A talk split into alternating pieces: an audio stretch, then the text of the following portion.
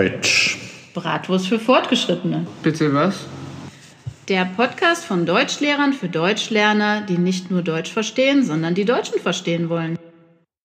Sie am Anschluss an den ICE nach Köln Hauptbahnhof. Die Abfahrt heute verspätet um 9.12 Uhr von Gleis 15. Och nö, das darf doch wohl nicht wahr sein. Verspätung bei der Bahn. Mal Ah. wieder. Nee. Und das soll der wohldurchdachte Plan der Bahn sein. Also, Wie sollen wir denn jetzt nach Köln kommen? du, ich habe keine Ahnung. Jetzt stehen wir hier auf dem Gleis und ja. Das ist wohl eine ganz schöne Pleite. Oh Gott. Wir haben doch einen festen Termin in Köln. Da gibt es wohl mal wieder technische Probleme, denke ich. Hm? Technische Probleme oder es gibt mal wieder einen Erdrutsch. Letztlich in Wuppertal hatten die einen Erdrutsch bei der Bahn. Also du glaubst nicht, was da wohl alles möglich ist. Das ist unglaublich. Hauptsache, es funktioniert nicht. Was machen wir? Ja. Was machen wir jetzt? Tja, ich weiß es nicht. Ähm, da müssen wir vielleicht uns, ja, wohl oder übel eine andere Lösung überlegen. Aber irgendwann muss ja wohl doch noch ein anderer zukommen. Also, weißt du was? Ich habe echt keinen Bock mehr auf die Bahn. Ne? Also, Deutsche Bahn, leb wohl. Halt, Mir halt, halt, da, Also, nee, halt, echt. halt, halt, da kommt jetzt gerade noch eine Durchsage. Und an einen Bus des Okay. Schienenersatzverkehrs nach Neuss Hauptbahnhof. Die Abfahrt um 9.20 Uhr. Hast du das gehört? Schienenersatzverkehr. Was? Ach nee, ey, ich habe jetzt echt keine Lust mehr. Nee, nee. Ja, Vor, Vorsicht, Vorsicht, Vorsicht. Wir wollen jetzt auch nicht verbal entgleisen hier. Ne? Ah. Wir müssen jetzt einfach wohl oder übel uns überlegen, wie wir anders nach Köln kommen. Fahrrad, Auto, Trampen. Zu Fuß gehen? Äh, ja, das würde wohl ein bisschen lang, ne?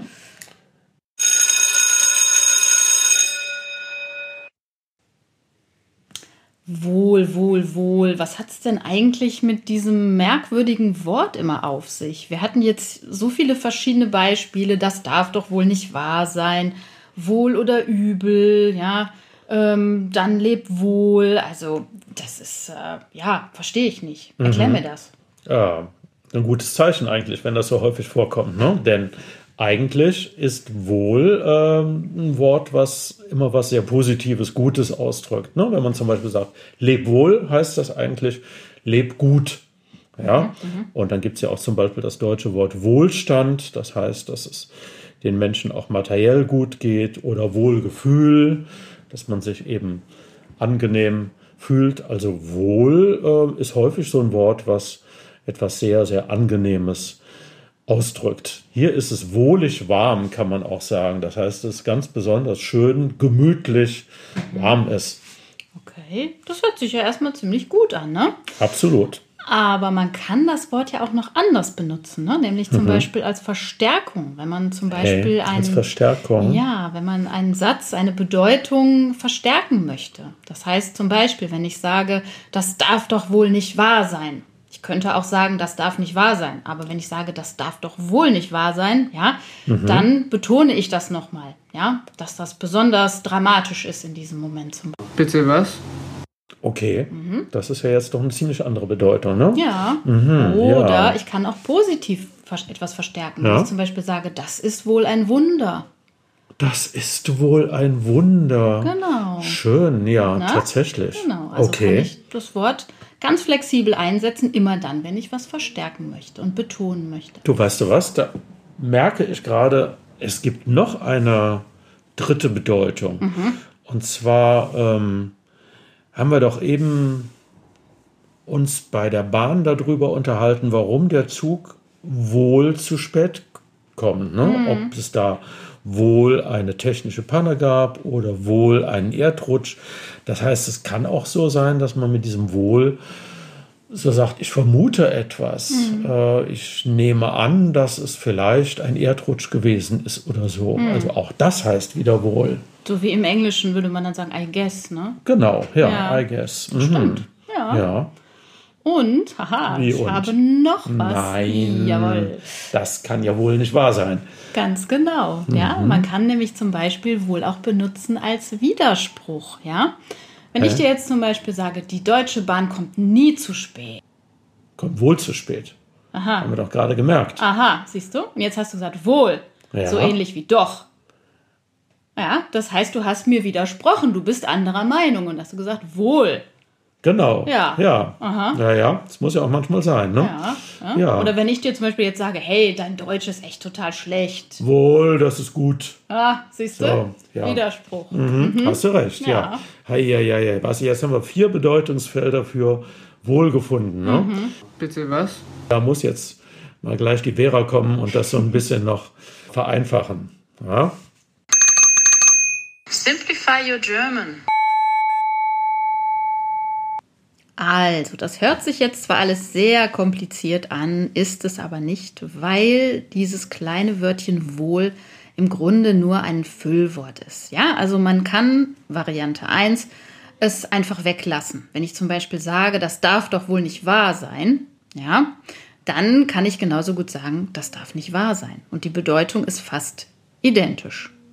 Okay. Ja. Ja. Das ist Möglichkeit 1. Es Das gibt ist ja wohl ziemlich einfach dann, ne? Das ist wohl ziemlich einfach, genau. Und es gibt Variante 2 und Variante 2 wäre es einfach zu benutzen. Also einfach mal wohl sagen. Genau, genau. Das ist doch wohl nicht so kompliziert. Ja, das ist wohl ziemlich einfach. Hm? Das ja. ist wohl ziemlich einfach und das kann man wohl ziemlich einfach handhaben. Und das ist halt so, dass die Deutschen dieses Wörtchen wohl wohl als eines der Lieblingsfüllwörter auserwählt haben. Äh, Vera, das klingt jetzt wohl irgendwie ziemlich kompliziert oder doch wieder einfach. Äh, hast du wohl noch einen Schluck Kaffee für mich? Aber sicher doch. Okay. Oder hast du einfach Kaffee für mich? Ja? Ja.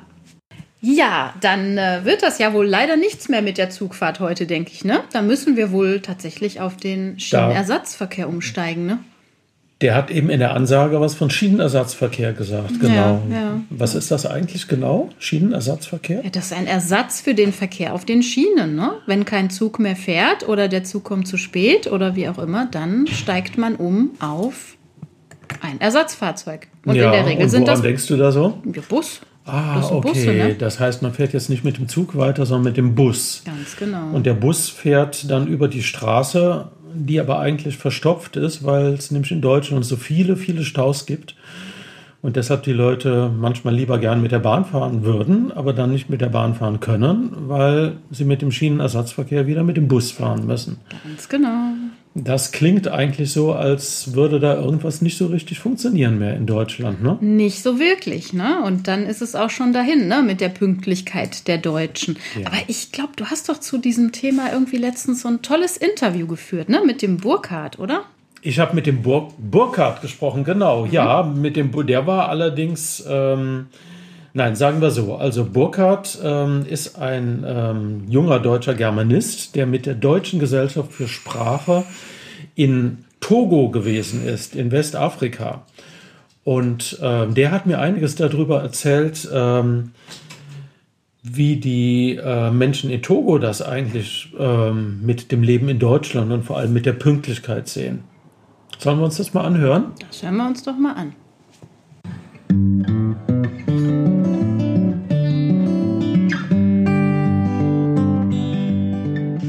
Interview.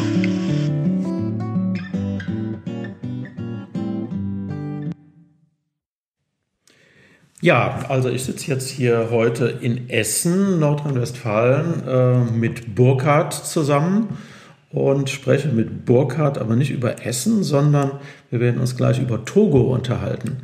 Ähm, Burkhardt, äh, vielleicht kannst du kurz mal sagen, wer du bist und was du eigentlich mit Togo zu tun hast als deutscher Student, Germanist. Ja, hallo erstmal, danke, dass ich hier sein darf.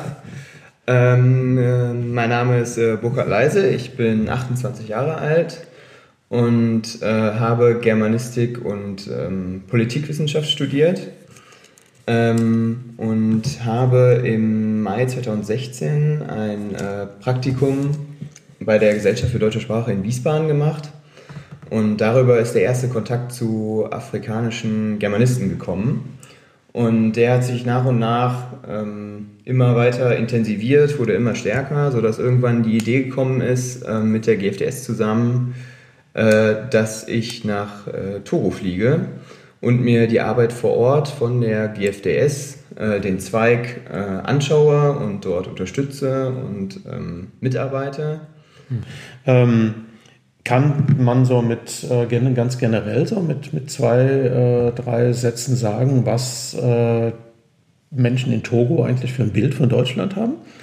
Ja, ähm, als Deutscher wird man in Togo wirklich, ich würde sagen, fast schon euphorisch äh, aufgenommen. Also das Bild ist relativ einfach.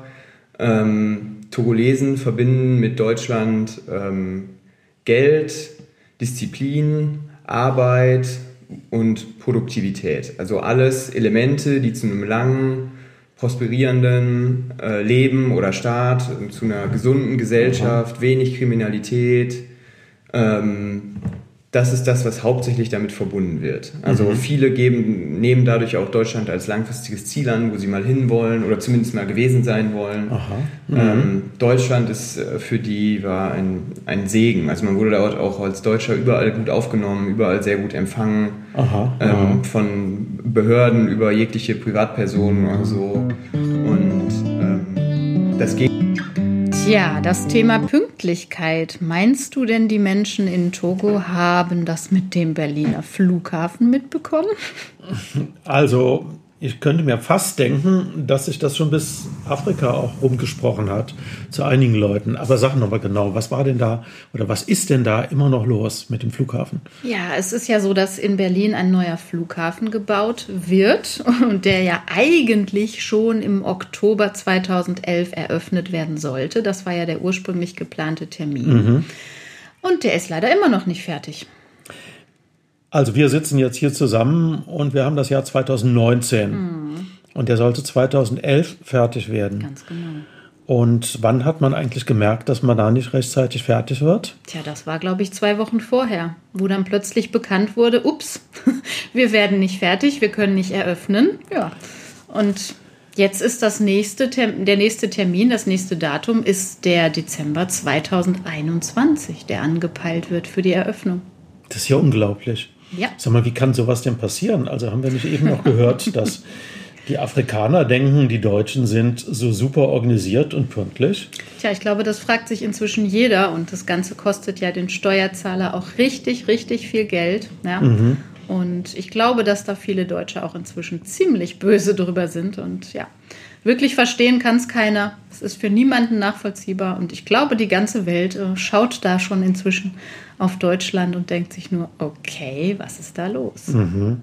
Also keiner kann es sich so richtig erklären. Äh, ja, auf jeden Fall kratzt das so etwas an diesem Deutschland-Mythos, dass ähm, hier alles immer super wie Butter funktioniert. Ne? Mhm. Und wenn man sich das jetzt mal genau überlegt, also gerade so beim Verkehrswesen, beim Verkehrswesen äh, in, äh, von einer Stadt zur anderen kommen, von einem Land zum anderen, das ist ja dann alles nicht mehr so ganz easy. Ne? Also es gibt zum Beispiel in der Hauptstadt keinen großen neuen Flughafen. Äh, wir haben eben gehört, dass die Bahn häufig nicht so pünktlich ist und ähm, das Autofahren ist in Deutschland gerade für die Leute, die also berufsmäßig unter sind, unterwegs sind, häufig auch eine Tortur mhm. weil man lange, lange im Stau stehen muss. Genau.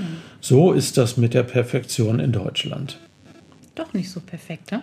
Nein, aber ähm, die gute Botschaft dabei ist vielleicht, äh, dass die Deutschen ähm, auch oder viele Deutschen lernen, äh, dass äh, das Leben auch dann funktioniert, wenn eben nicht alles nach Plan läuft. Ja, aber vielleicht hat das Ganze ja auch einfach ein bisschen was Positives. Ne? So werden die Deutschen einfach ein bisschen flexibler und ein bisschen entspannter ne? und sehen einfach, dass es nicht immer perfekt sein muss. Ja, so funktioniert zwar nicht alles in Deutschland immer perfekt, aber perfekt war die Unterstützung, die wir beiden, Vera und ich, bekommen haben in den vergangenen Wochen und Monaten schon bei der Vorbereitung von diesem Podcast. Und da möchten wir doch heute gerne mal einigen unserer treuesten Zuhörer und Unterstützer danken. Andrea, Alain, Maren, Relana, ihr habt uns so wertvolle Tipps gegeben dabei, ähm, wie wir diesen Podcast entwickeln können. Und äh, wir hoffen mal, dass jetzt auch euch anderen Zuhörern ähm, so wie es ist, es Spaß macht äh, und gefällt. Wenn nicht, dann schreibt uns das doch bitte mal. Wir sind also auch weiterhin für Tipps, Anregungen und auch für Kritik ähm, sehr offen und möchten das gerne umsetzen.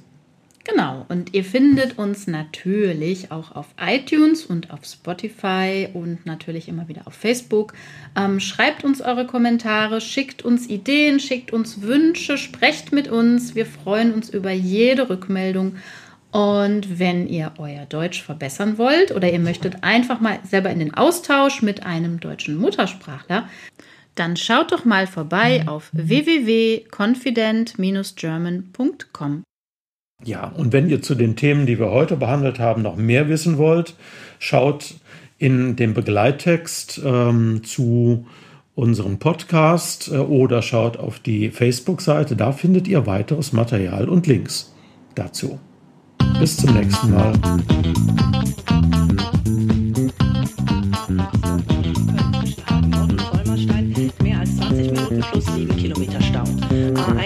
Richtung Köln zwischen Burscheid und dem Kreuz Leverkusen West mehr als 20 Minuten plus 8 Kilometer stockender Verkehr.